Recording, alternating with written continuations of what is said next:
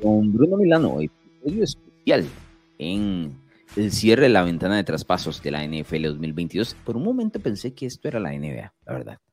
No lo hemos visto. Yo no recuerdo una ventana de traspasos, de cambios tan ágil, tan movida como la que hemos vivido en el 2022, que además trae nombres importantes, no son cualquier tipo de nombres. Estamos hablando de de nombres que van a eventualmente hacer impacto en sus nuevos equipos. Voy a ver si y trato de, repasar antes de, hablar de cada uno de ellos, o por lo menos los más importantes, a ver si, si se me escapa alguno. Eh, pero bueno, Raquan Smith se mueve de los Chicago Bears, eso fue anoche, a los eh, Baltimore Ravens, ya lo comentamos un, poquito. Eh, entra dentro de esos cambios que venimos comentando, ¿no? del tema de, de la ventana de cambios. Nahin Himes fue el último de ellos que se mueve ahora de Indianapolis, el running back, hacia Buffalo. El más impactante tal vez, TJ Hawkinson eh, de mm, los Lions a Minnesota, que además trae la curiosidad de ser eh, dentro de la misma división, ¿verdad? Que eso no pasa regularmente. Chase Claypool se va de los Steelers a los Bears. Ese es curioso por diferentes razones que ya vamos a tocar eh, más adelante. Y Bradley Chop pasa de los Broncos a Miami, además de Calvin Ridley, que está suspendido, pero que será nuevo jugador de los Jaguars a futuro. Estos son los nombres más importantes. No sé si se me escapó alguno. ¿Me decís, Bruno Milano? Sí, de los más importantes creo que esos serían, Alonso. También Jeff Wilson pasa a Miami, porque Chase Edmonds se fue a Denver en el cambio con Bradley Chubb que bueno, ahora podemos hablar un poco más de eso. No me gusta ese, eh, que San Francisco se haya deshecho de, Jeff Wilson, la verdad. Ahora, eh, también el tema de que Zach Moss, eh, running back de los, de los, Buffalo Bills, bueno, ex running back de los Buffalo Bills, ahora está con Indianapolis en el, en el traspaso que hicieron por Naheem Himes. de estos, todos estos, ¿cuál es el que te más, el que más te llama la atención, el que más dice, bueno, aquí hay un impacto, este, este movimiento me gustó, algo que yo hubiese hecho si, si soy gerente general, específicamente del equipo que recibe el talento, ¿no? No el que, no el que recibe los picks, sino el tema del talento. ¿Cuál te gustó más?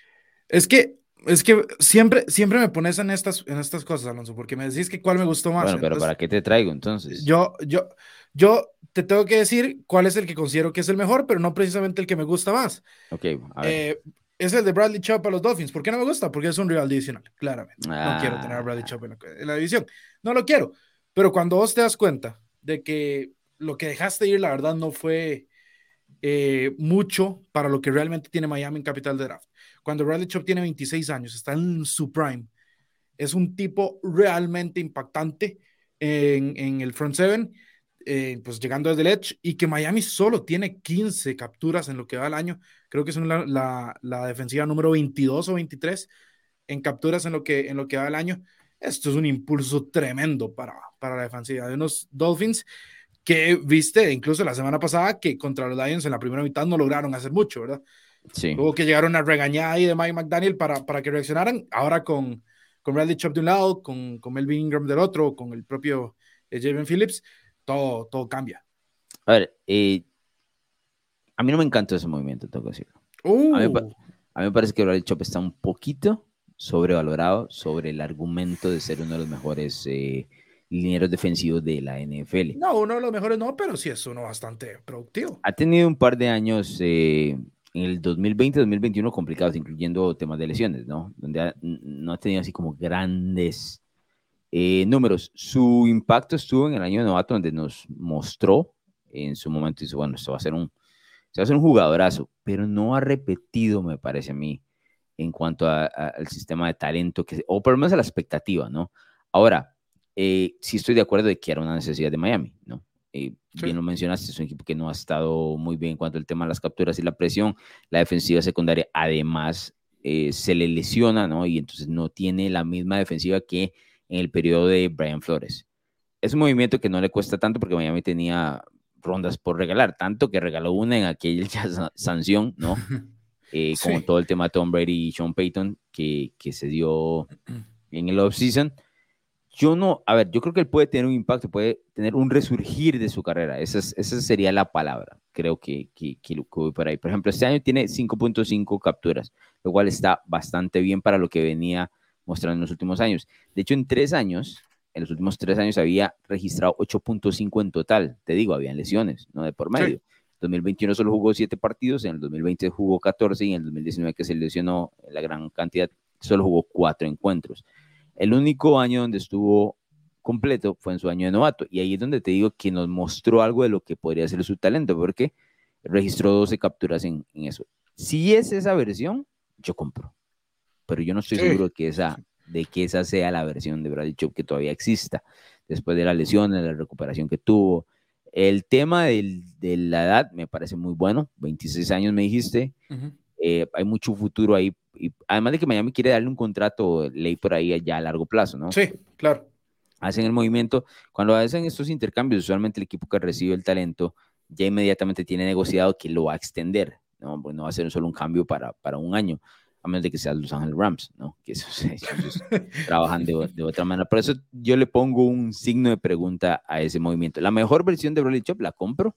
Lo que te digo es que no sé si existe todavía esa, esa, versión. Yo, me, como te digo, menciono, o lo mencioné al inicio, creo que la de TJ Hawkinson es la que me trae a mí más. Sí. Sí, te digo porque, ah, bueno, okay. primero ya estaba Minnesota, ¿no? Como a ver, con mucho talento con Adam Thielen y, Justin Jefferson. Justin Jefferson, dicho sea paso, no ha anotado, si no me equivoco, un touchdown desde la semana 1. Sí. Una locura. Pero ya con eso venía. Y además corre muy bien el balón contra el... La ofensiva como que poco a poco va agarrando esta nueva identidad de Kevin O'Connell. Nada rápido, ¿no? De hecho, muy lento. Pero poco a poco. Este es un movimiento que le da otra válvula, en este caso a Kirk Cousins, que necesita toda la ayuda que, que le puedan dar, ¿no?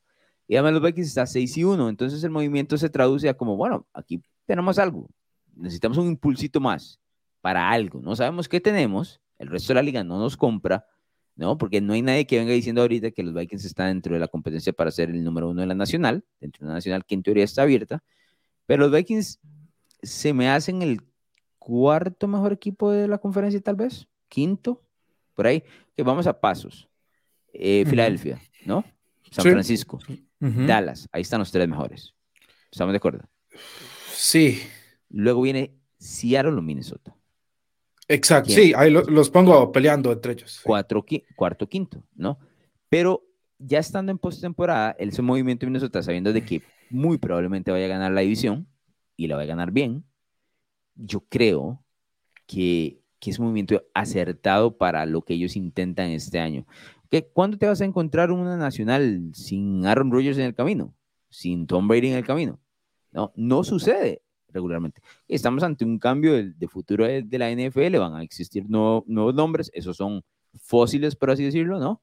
Eh, tipo ya veteranos y demás, pero no te vas a encontrar con un escenario de estos muy a menudo con un equipo de. Entonces, date el cambio, es una segunda ronda, el tipo está joven, es un buen Tairen, eh, a mí me parece muy poco utilizado, te soy eso. Porque para mí él tiene manos como para reventar la liga, te soy Sí. Eh, yo, Pero los Lions nunca hicieron lo, suyo para eso. Sí, yo, yo estoy de acuerdo. Yo creo que TJ Hawkinson es un top 8 Tyrants que hay en la liga. Así como. Y que, debería, ser, debería, estar, para mí el talento de él debería estar peleando, así como en el límite de top 5, para mí. E, eso debería. Decir, que con buena utilización perfectamente puede saltar un top 5 eh, comer en la misma mesa que un Darren Waller, que, que tipos como ellos, ¿no? Este, yo, yo siento que, que, la verdad es un pick donde Minnesota no paga mucho.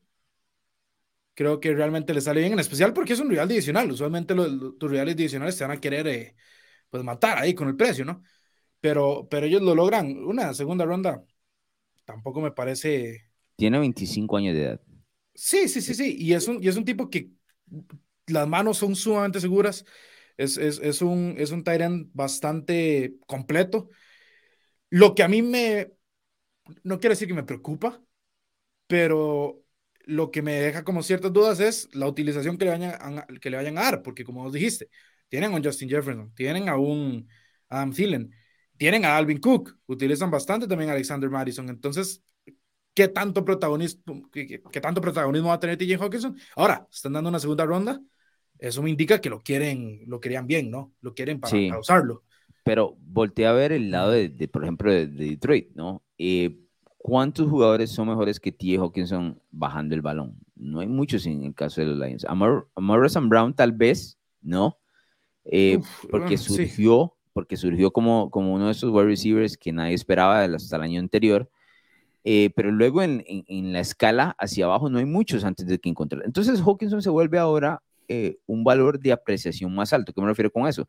No, no te tiene que ganar los partidos él, no tiene que cargar con el equipo los 60 minutos. Puede ser un jugador de muy, de muy buenas pinceladas, especialmente en zona roja. Estamos hablando, que te digo?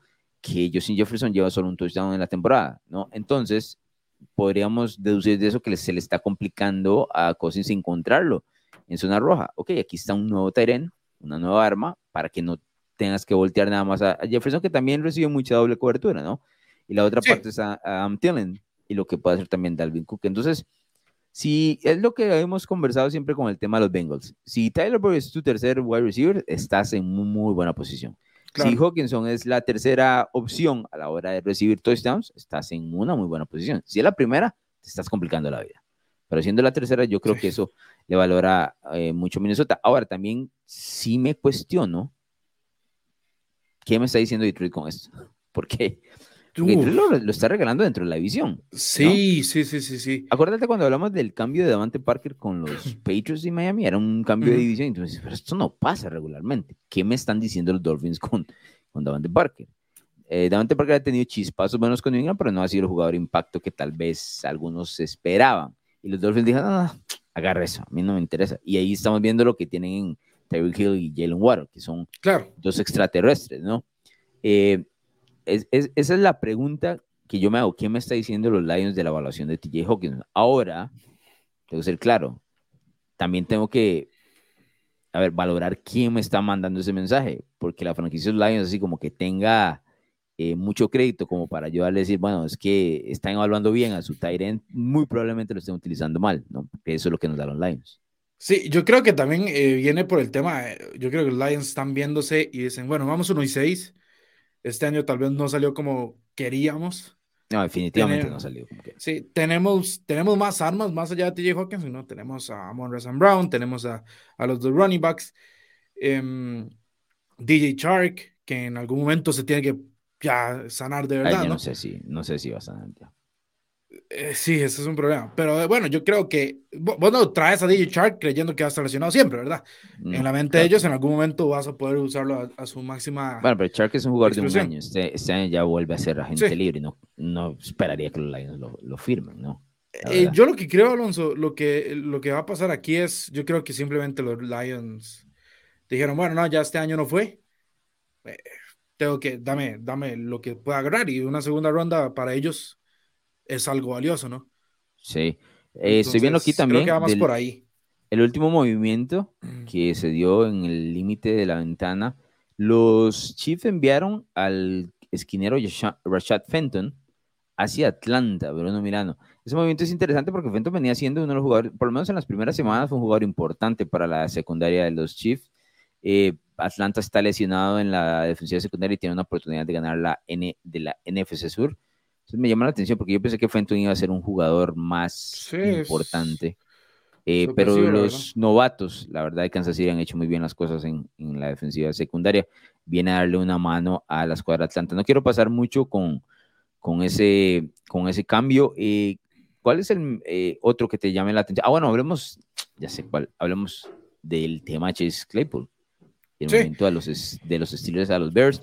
Porque acordate aquí el atrapadón que tuvo Claypool, si no me equivoco, en su año de novato en la primera semana. Uy, este tipo la va a reventar, ¿no? Y de pronto, poco a poco, si bien es cierto, subió un poquito el nivel como para ser reconocido para, por la fanática de la NFL, nunca se estableció como un wide receiver uno eh, para los Steelers, ¿no? Eh, que ahora también están con el tema todo de las dudas del mariscal de campo y todo esto de aquí allá, ¿no? la reconstrucción y, lo que sea. Pero, pero sí, eh, las acciones de Claypool han bajado muchísimo en este año y el cierre del año anterior.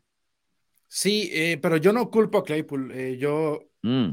yo culpo a Matt Cana, porque, a ver, Alonso, si vos me decís que Deontay Johnson es un mejor corredor de rutas que Chase Claypool, yo te voy a decir que sí. Claro. Pero a mí no me importa si me corres la ruta, si me botas los pases. A mí me importa que si te mando una papaya, vos me la puedas bajar. Y eso es lo que hace Chase Claypool. Chase Claypool es un tipo que tiene más de 800 yardas en sus dos primeras campañas, siendo segundo, incluso hasta tercer eh, receptoras en algunos momentos.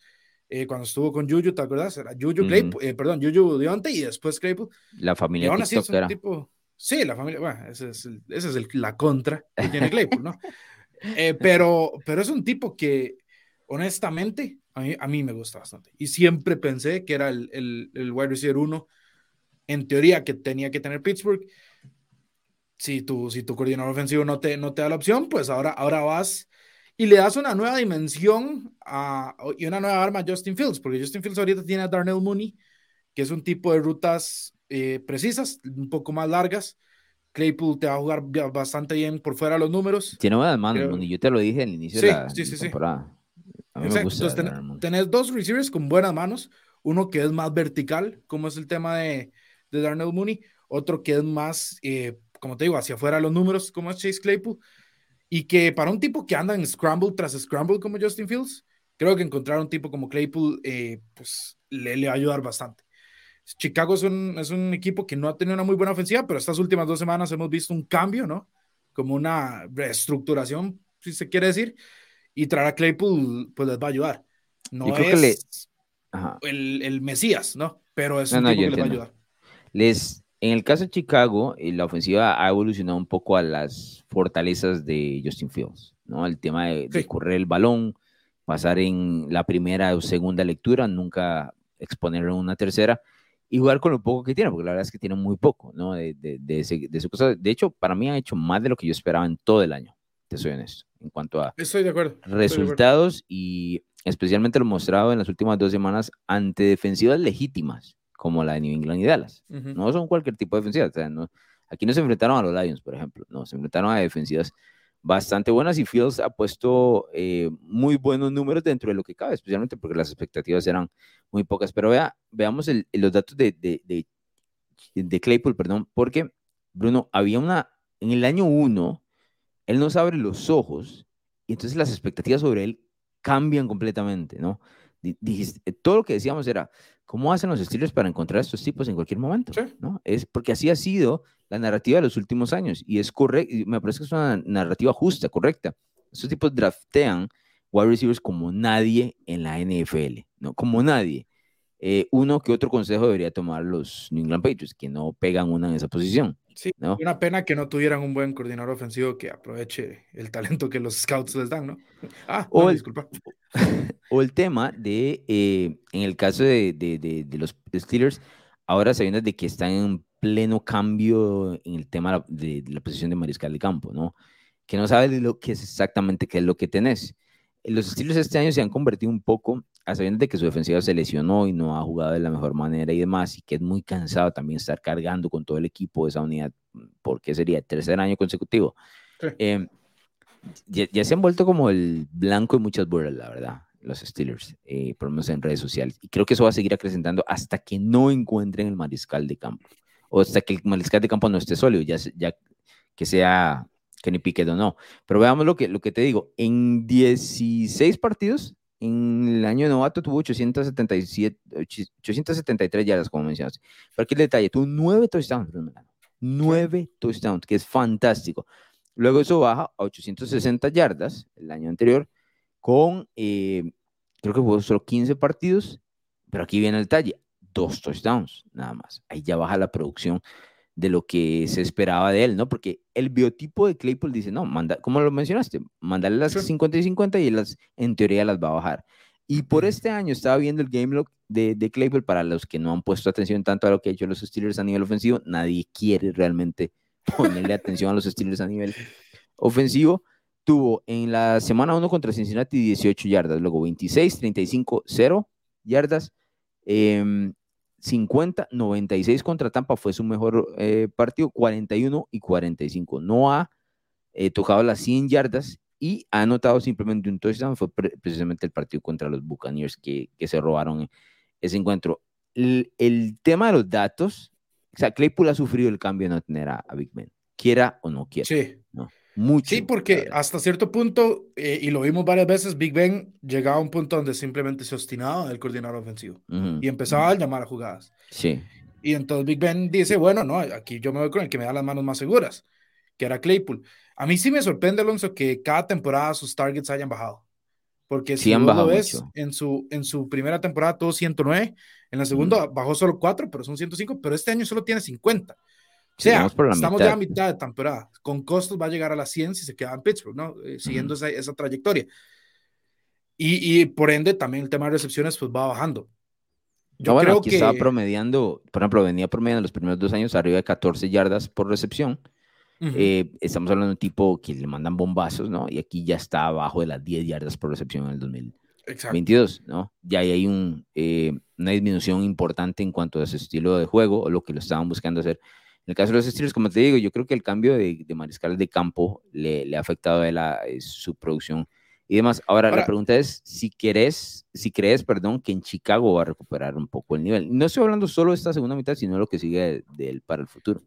Sí, hay que, hay que recordar que bueno, ahorita está en su tercer año, el próximo año sería su año, eh, su último año en el contrato, quintando la, la opción del quinto año. Opción. Exacto. Entonces, es básicamente un momento importante para la carrera de Chase porque aquí te estás ganando el, contrato a futuro, básicamente. Em, no quiero decir que que va a ser brutal Chase Claypool. Creo que sería un poco irresponsable por el, por el tema de que Chicago, al fin de cuentas, tampoco es como que está en la mejor posición ofensivamente.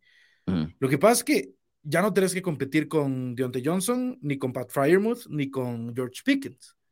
Ahora sos Darnell Mooney vos, ¿no? Entonces, por el tema de números. No, seas grosero, no olvides al tremendo Kill Harry ahí también está. Ah, no, perdón, es que creí que ya lo habían pasado a tackle derecho pero esta temporada, lo siento. Eso es una grosería. Acaba de, si no me equivoco, bajó un touchdown. Sí, sí, sí, este, este fin de semana. Eso es que no quiere darle crédito a muchachos. Esto. No, no, eso, eso significa que ellos ven a Claypool como la segunda venida de Jesucristo, venido desde claro. Canadá. No, en cuanto a talento, el, por lo menos el potencial de Claypool se sobrepasa todo lo que, lo que pueda presentar. Mi pregunta es, Alonso. Sí, mi pregunta es, Alonso, porque yo creo que Claypool va a tener menos más protagonismo, más chance de brillar sin llegar a pues encender a la liga porque pues, estamos hablando de Chicago, pero vos que viste incluso mucho más que yo a, Justin Fields en temas de college, este tipo sí suelta el brazo cuando le da la gana y lo hemos visto en Chicago también, que a veces terminan intercepciones, por supuesto, pero si puede soltar el brazo y confía en un tipo como Claypool, pues cómo es vos ese, eh, la química que puedan hacer ellos dos. A mí me gusta, siempre me ha gustado Justin Fields. Eh, una vez yo discutí con un amigo que él me decía, bueno, ¿cómo evalúas realmente los quarterbacks que vienen de, de college? ¿no? Porque ese, ese salto es distinto. Hay muchas cosas fuera del talento del jugador que tienen que salir correctamente para que él esté en una posición donde pueda brillar. Pero lo que controla al jugador es, si en college puedes ver que el tipo pone todo tipo de pases o los pases correctos en las ventanas más pequeñas. Y Justin Fields hace eso. Además, les recomiendo que vayan a YouTube y vean el partido de Ohio State, si no me equivoco, es contra Clemson, donde Fields se enfrenta precisamente a, Trevor Lawrence. Los touchdowns, él, lanza cinco o seis, seis touchdowns, entonces. Pero vean la clase de pases que el tipo pone, ¿no? Eso te muestra que la calidad del jugador está ahí. Lo que viene a continuación es que la franquicia que lo drafté, en este caso Chicago, desarrolle precisamente em, esas habilidades que tiene Fields. Entonces, yo sí creo que él le puede, eh, que Claypool le va a venir a ayudar a, Fields. Y viceversa, ¿no? Viceversa, porque Fields en este momento es mejor que, que Pickett. Em, tiene un año ahí de más. Eh, yo esperaba que el Chicago vendiera muy feo a, Fields, pero en las últimas dos semanas se ha acomodado el tema eh, de, de la ofensiva yo mantengo que el éxito de los Bears a nivel ofensivo para, para mostrar algo y para saber lo que los Chicago Bears están intentando saber en este año es si tienen o no el mariscal de campo en Justin Fields. Pero para eso tienen que hacer la situación del, de los Ravens. Necesito ajustar mi ofensiva para las habilidades que tiene Justin Fields. No estoy diciendo que sea es igual a la de Baltimore, ¿no?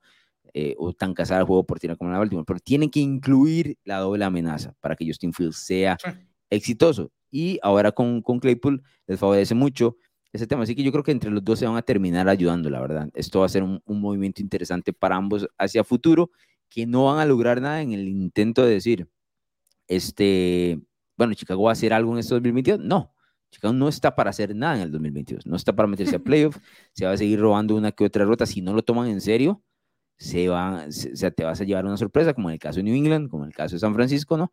Yo sí creo que va a haber, eh, pues, eh, algunas muestras de mejoría a nivel ofensivo. imagínate, ¿cuánto le pudo ayudar Claypool a Aaron Rodgers en ese momento?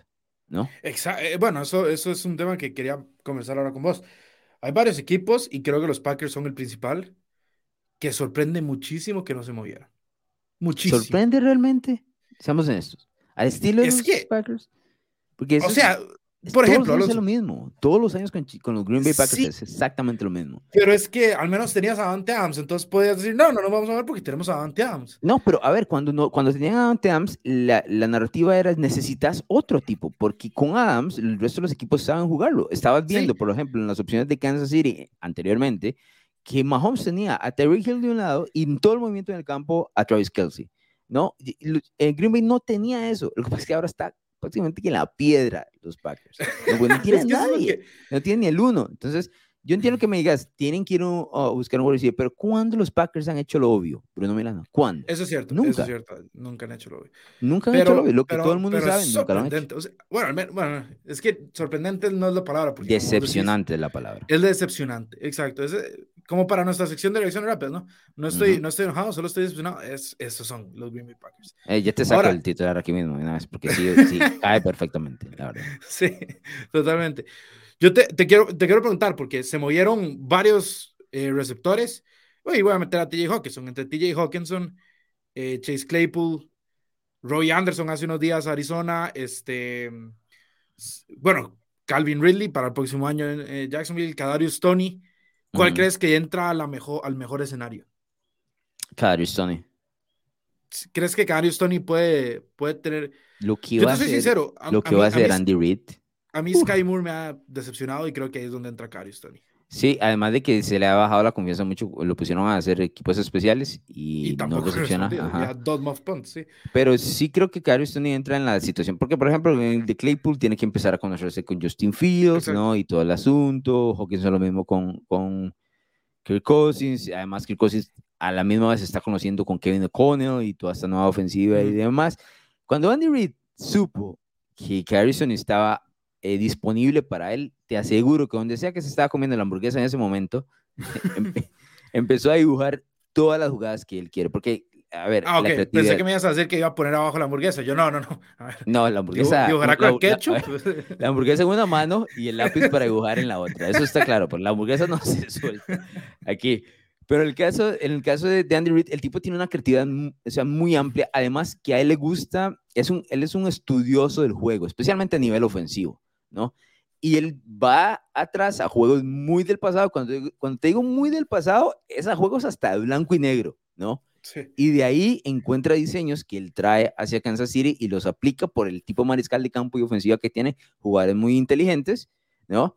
Y los pone eh, a rodar. Yo creo que Gary Sony puede terminar haciendo eso. Y es una respuesta inmediata a los movimientos que hace Buffalo en el off-season y todo eso, ¿no? Trayendo jugadores y demás y apuntándose a ser un equipo de Super Bowl, ¿no? Eh, Kansas City y Buffalo están compitiendo uno con el otro en cuanto a movimientos de off-season, partidos, todo. No, ellos compiten hasta en quién se lava más rápido el pelo. Todo, todo. Son los dos equipos que están compitiendo directamente. este movimiento se me hace de esos, la verdad, el de, que a eso me parece que entra eh, en una situación ideal y, y, y, que, a ver, no estoy diciendo que puede reventar, pero que es es algo muy bueno de tener, ¿me explicas? ¿Me, entiendes? Sí, sí. es algo muy, es un detallito muy bueno de tener ahí para cualquier momento de lo que sigue en la segunda parte de la temporada.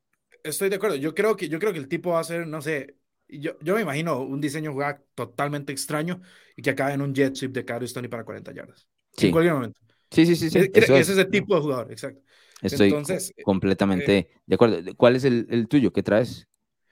A mí, a mí, es que te voy, a ser, muy sincero, yo, yo siento que yo siento que Calvin Ridley es un muy buen fichaje para el próximo año. Claro, para el próximo año. Sí, lo que pasa es que no estoy, a ver, no es que no estoy dispuesto, no es eso. Pero para llegar al momento. En, este, en este momento no, me impacta nada de lo que estoy tratando de, de no, hacer. a mí sí me impactó porque el tipo apostaba para Jacksonville, entonces. Sí, sí, sí, pero no, igual. no, no, pero yo me imagino que Doc Peterson ahorita va a estar bastante contento, la verdad. Sí, es un muy buen movimiento a futuro de Doc Peterson. Eh, creo que los eh, dolores de cabeza inmediatos es como arreglar un poco los problemas que tiene Trevor Lawrence. Sí. Eh, de regalar el balón y demás, ¿no? Pero bueno, es, es, una muy buena ayuda a futuro. Lo que pasa es que no, no está como para discutirla ya mismo, ¿no? Lo que pasa es que el tipo se puede ir desde ya a Jacksonville y empezar a conocerse con Trevor Lawrence. sí, bueno, está suspendido, ¿verdad? No puede ir a entrenar ahorita. Le pueden pasar el playbook y todo lo demás, y, pero no, no puede estar entrenando eh, con Que se sigan en Instagram y ahí, ¿no? ¿Me entendés? No, es sí, cómo funcionan los millennials. Em, pero bueno, eso, ese, ese, el próximo año me va a intrigar. Y en cuanto a corredores, quitando a Christian McCaffrey, porque Christian McCaffrey, ¿verdad?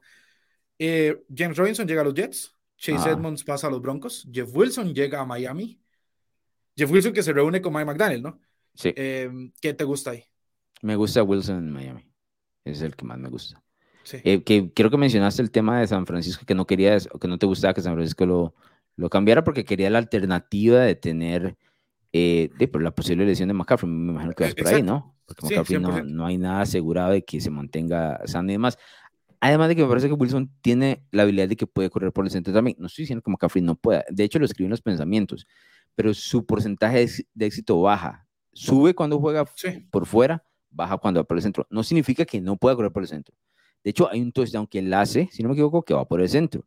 Donde el, centro o el guardia se come a Aaron Donald, pero bellísimo ahora el fin de semana anterior contra los Rams. ¿No? Pero, pero es, es otra cosa. Yo estoy de acuerdo que mantener a Wilson ahí era como eh, no sé, interesante para lo que va a ser. Era un buen seguro. Exacto. Tal vez, eh, bueno, me imagino yo que San Francisco está buscando algo más a futuro también porque no tiene picks, ¿verdad?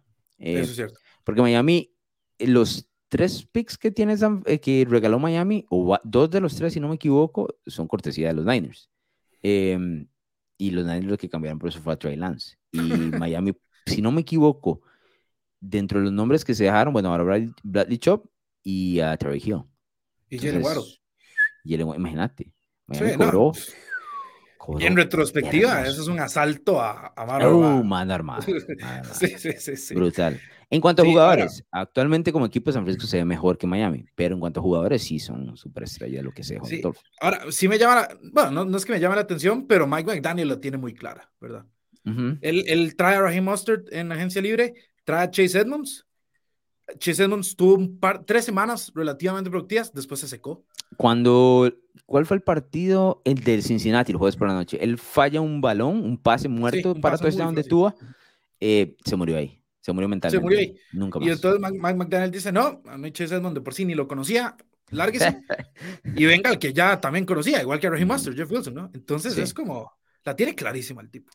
Sí, eh, yo creo que el problema de Miami ahorita está más del lado defensivo que ofensivo, te soy honesto. Eh, esa unidad ha sido relativamente decepcionante y ha sufrido bastantes eh, lesiones, ¿no? Que los ha bajado de las posibilidades o lo que yo estaba esperando que dieran más. Eh, y además de que la AFC este, la verdad es que ha sorprendido a propios extraños. Creo que todos los equipos están ya sea en 500 o arriba de 500 con la última victoria de, de los Patriots. Entonces, anda por ahí. ¿Qué te deja el eh, o cuál es el impacto que te deja el movimiento de Nahin Himes a Buffalo? No lo entiendo, sinceramente. Mm. Yo hubiera entendido que hubieran, bueno, ellos, había muchos rumores de que ellos querían ir por McCaffrey. Claro, es Christian McCaffrey. O sea, si está sano, lo quiere toda la liga. Em, también había rumores de Kareem Hunt, que Kareem Hunt en cualquier otro equipo que no sea Cleveland va a ser el Esa, esa es la otra parte, perdón, que te iba a preguntar. ¿Cuál, ¿Quién también se sorprende de los que no se movieron? Nombres que se escuchaban y no se movieron. Sí, sí, sí, sí. Pero bueno, para terminar con Buffalo, yo te digo, ok, Kareem Hunt es el running back uno en cualquier equipo. En cualquier equipo que no sean los Browns, porque en los Browns tenés a Nick Chubb, que es top 2, top 3, lo mencionábamos. Además, yo creo que eh, él entra a Buffalo y es el 1, ¿no?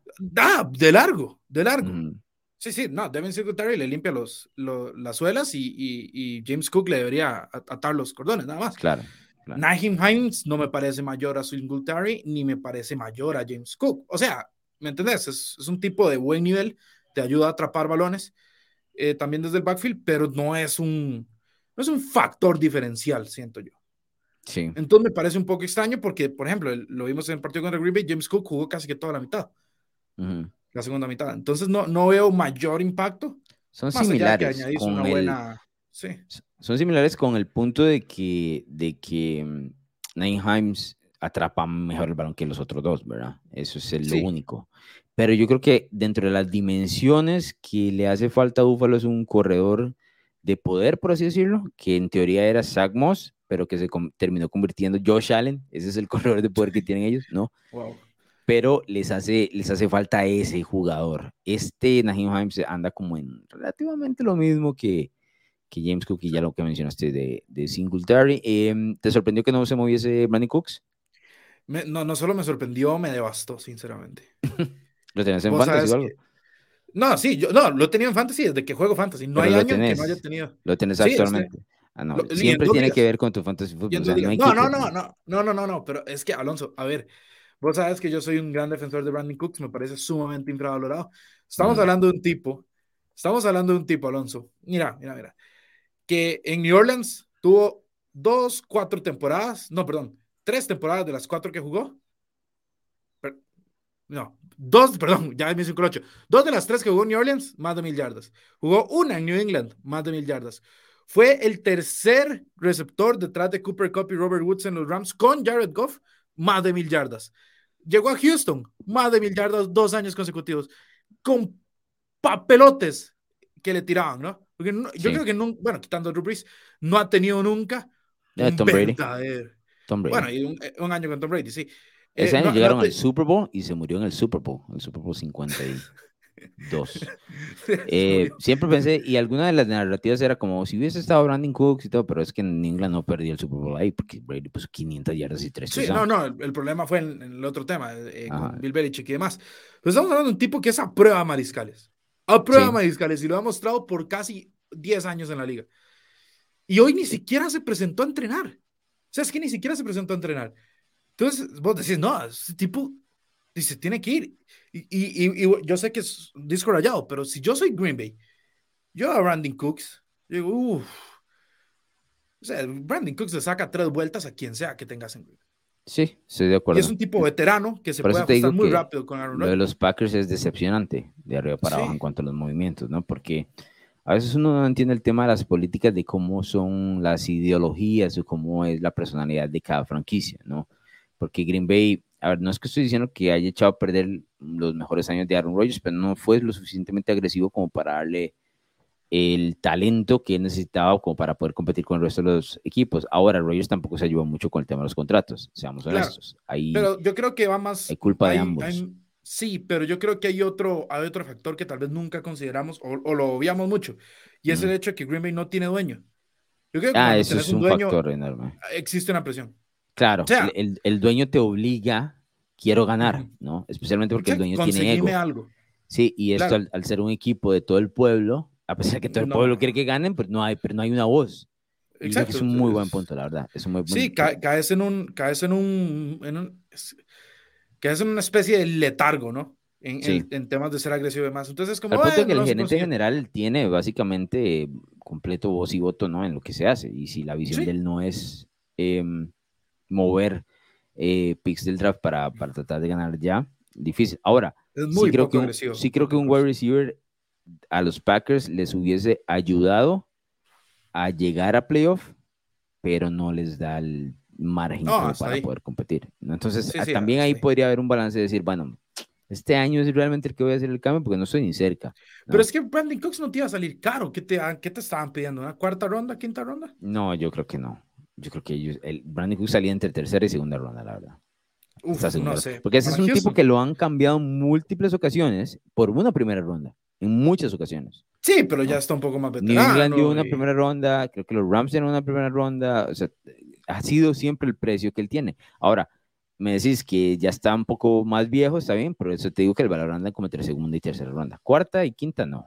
Es, ya es, muy barato para él, pues un tipo. Ahora, si vos sos Green Bay, Alonso, con lo que has hecho, sinceramente, los drafts, es dar la tercera ronda, la verdad. Si es una tercera, sí. Una segunda, no sé si. Te, digo por el contexto. te digo por el contexto de que tengo que lograr una segunda ronda y no estoy en el año donde voy a hacer nada. Ese es el contexto. Pero, si vos, me, decís, si vos me decís, estoy al margen de poder competir con Filadelfia, por ejemplo, que es el número uno en la nacional, y tengo que dar una segunda ronda por Bandy Cooks por este año para irme all ¿no? Ok, vamos. Pues estoy muy lejos. Muy lejos. En eso estamos de acuerdo. Pero, por ejemplo, yo digo, bueno, hay una tercera ronda por Brandon Cooks, pero le doy un año más a Christian Watson para, bueno, primero para que se mantenga sano. Y, y, le doy otro año más también a Romeo Dobbs para que se vayan compenetrando. Cuando te das cuenta, ya el próximo año, ¿no? Puedes tener algo bastante más dinámico. ¿Hablas del 2023 o del 2024? No, el 2023. No sé si para el 2024 el, eh, Brandon Cooks siquiera, pero al menos ya les das, primero les quitas presión a los novatos. Sí. Segundo, le das un tipo inteligente y bastante productivo a Rodgers. Y después tenés uno o dos años donde puedes tener al tipo productivo que ya conoce a Rodgers, que es un veterano en la liga, y a los otros dos que ya no tienen tanta presión y que ya han aprendido el playbook de mejor manera y que ya tienen más eh, repeticiones con Rodgers eh, eh, para pues generar mayor química. Entonces yo realmente me sorprende. Ahora, más allá de los Packers, Alonso, ¿cuál equipo crees que no tuvo suficiente agresividad o le faltó hacer un movimiento? Mm, déjame revisar aquí para ver si, si hay algún. Incluso puede que hayan hecho movimientos, pero tal vez no era el, el, que vos querías o el que vos hubieras dicho, bueno. Eh, me hubiese gustado tal vez que los Chargers se hubieran movido por un wide receiver también, porque Keenan Allen tiene la lesión de tendón de la curva más larga en sanarse en la historia de la NFL. Impresionante. Y los Chargers eh, están prácticamente all in con todo este tema del, del contrato de novato de, de, Justin Herbert. Pronto le van a tener que pagar, ¿verdad? Entonces, tal vez porque si notas, ok, hablamos mucho de Mike Williams y de Keenan Allen, usualmente, pero son wide receivers relativamente viejos. Tal vez Mike Williams no viejo, pero no así como que uno diga, wow. Sí, no, están, no están en años de novato, digamos. Entonces creo que, que tal vez ese, ese sea el equipo. Dallas hubiese hecho algún movimiento también ahí, a sabiendas de que. De hecho, escuché que Dallas quería a Brandon Cooks, que estuvo en comunicaciones con Houston, pero no pudieron llegar a una, Creo que tal vez esos tres equipos son los que se me vienen a la, a la mente. Em, el resto de los equipos está como en un lapso donde dice, bueno, esto es lo que somos en el 2022, no voy a ganar este año, entonces para el 2023 hago lo que sea. Porque, por ejemplo, un equipo como Tennessee tiene muy poco talento. Tennessee como que saca el agua a las piedras, entonces no va a regalar algo como, como para conseguir un wide receiver, especialmente después de unos meses de que tuviste al wide receiver, ¿no? es otra cosa. Se hicieron Bruce Milano para ya ir cerrando, nada más quería darte este dato. 10 cambios hoy, solo hoy, 10 cambios en, en, la agencia libre, la mayor cantidad en la historia de la NFL para un día de cierre de ventana de traspasos. Así que tuvimos un día muy movido, por eso es que grabamos este podcast. Recordarle a la gente, no sé si tienes algo más, Bruce Milano.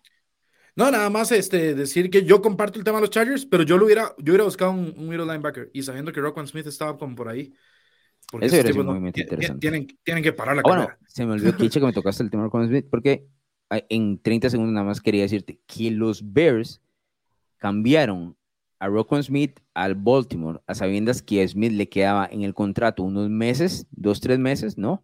Cambiaron una segunda ronda y esa segunda ronda la convirtieron en Claypool, ¿no? Que ahora le va a quedar un contrato novato de año y medio, dos años. Sí. Entonces extendieron la vida, porque Rockwell Smith ya no quería estar en Chicago en cuanto a talento, me parece un movimiento terrible de parte de los Bears, pero como que la, el, a ver, la relación eh, equipo-jugador ya estaba completamente rota. Sí, no iba a renovar. exacto, no, él no iba a renovar. Entonces, eh, se movieron y, hicieron lo suficiente como para tener cambio y dejarse un guardia interesante. Entonces, quería dejártelo eh, por ahí. En el caso, bueno, que mencionaba, ¿no? 10 cambios el día de hoy, pero bueno, nos vamos. ¿Algo más? Eh, sí, nos vamos. Recordarle a la gente que nos puede encontrar en Spotify, en Apple Podcast, como NFL Latino TV, también en YouTube. Ahí que nos dejen las estrellitas y eh, pues que se suscriban al canal de YouTube, por supuesto.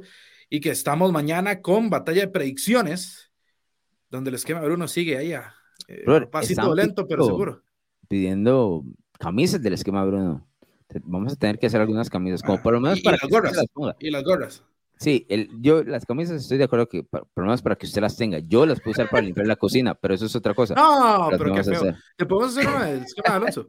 No existe tal cosa, Bruno. No existe. no, tal lo cosa. Que, no es lo que dicen en redes, Alonso. No, más te lo tengo que decir. Déjate, ya son varias semanas donde veo y yo también esquemas de Alonso. Yo, eh. Olvídate de esos malos chismes. eh, recuerden Spotify, Apple Podcast, YouTube y los pensamientos de esta semana 8 están también en narrativax.com. Ahí encuentran más contenido. Nos escuchamos en la próxima. ¿Te gustan los deportes, la cultura pop y opiniones diferentes? Narrativa X tiene todo lo que buscas, columnas, pensamientos, estadísticas, historias y documentales de todos tus deportes favoritos y de cultura pop. Todo contado a través de la pluma de diversos autores, con puntos de vista únicos y de cualquier parte del mundo. No busques más, Narrativa X es tu casa. Síguenos en Twitter como arroba narrativa-x y visítanos en narrativax.com. Te esperamos.